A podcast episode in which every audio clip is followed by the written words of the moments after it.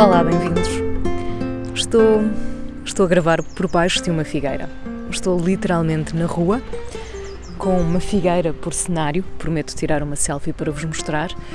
E acho que vou passar a fazer esta newsletter ou audioletter, ou o que lhe quiserem chamar. Passar a partilhar este amor hum, assim, de forma mais natural, sem estar fechada hum, sem estar fechada num quarto, porque na verdade eu nunca me fechei num estúdio para o fazer, mas sem estar rodeada de almofadas e concentrada naquilo que tem de ser a qualidade do som. Eu acho que cada vez mais, e nesta cacofonia em que se tornou a vida moderna, temos de nos concentrar na qualidade da mensagem e não tanto na forma como a distribuímos. E por isso mesmo, porque estou concentrada na qualidade, ou porque se calhar já estava concentrada na qualidade antes de começar a gravar esta, esta edição da Rádio Amor, um, escrevi sobre empatia tecnológica. É o texto desta semana na sábado, espero que gostem. Empatia tecnológica. Conhecem uma aplicação para isso? A tecnologia que tanto nos pode ajudar deixa-nos doentes.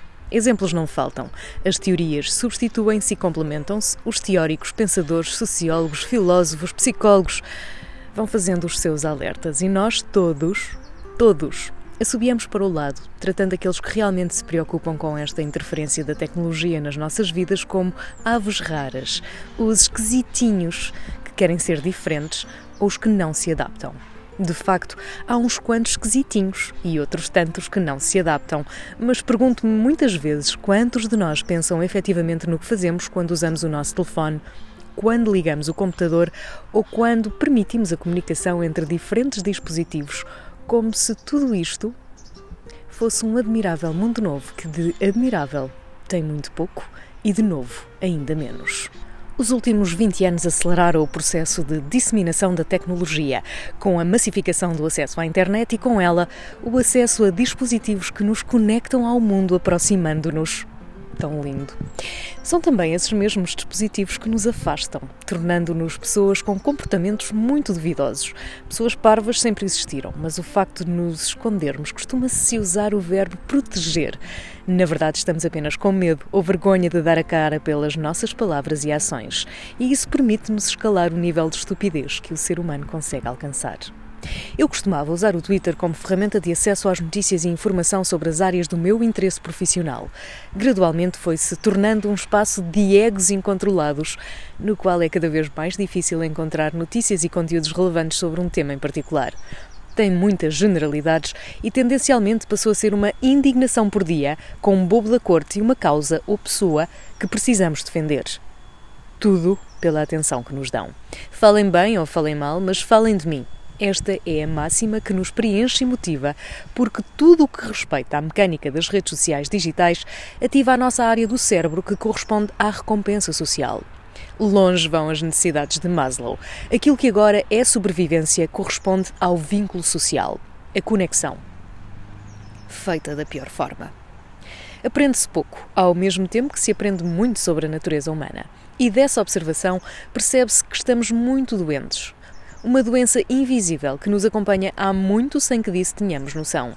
Falta-nos empatia, essa capacidade de nos colocarmos no lugar do outro, de sentir ou pelo menos pensar o que sentiria o outro na mesma situação.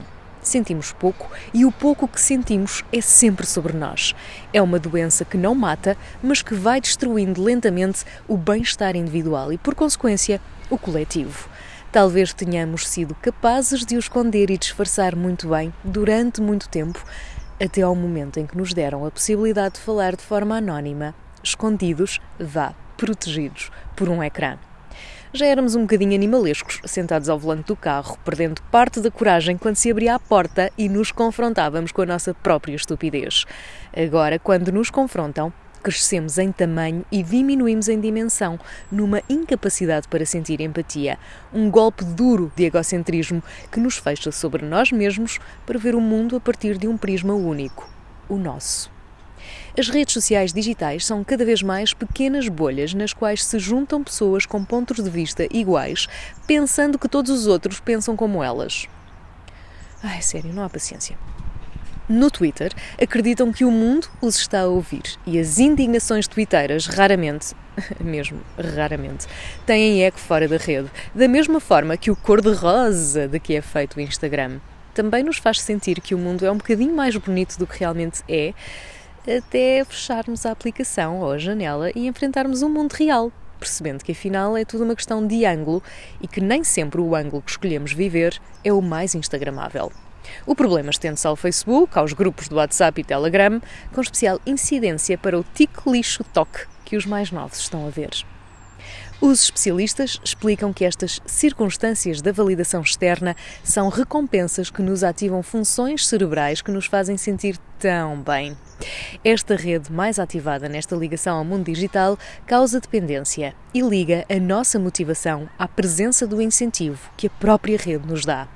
Um círculo vicioso e viciante que quer dizer que estamos a perder muito do que nos torna humanos sem ganhar nada em troca, porque tudo isto que nos facilita a vida, que nos aproxima, coloca em contacto, é também sinónimo de escravidão, exploração e muita submissão.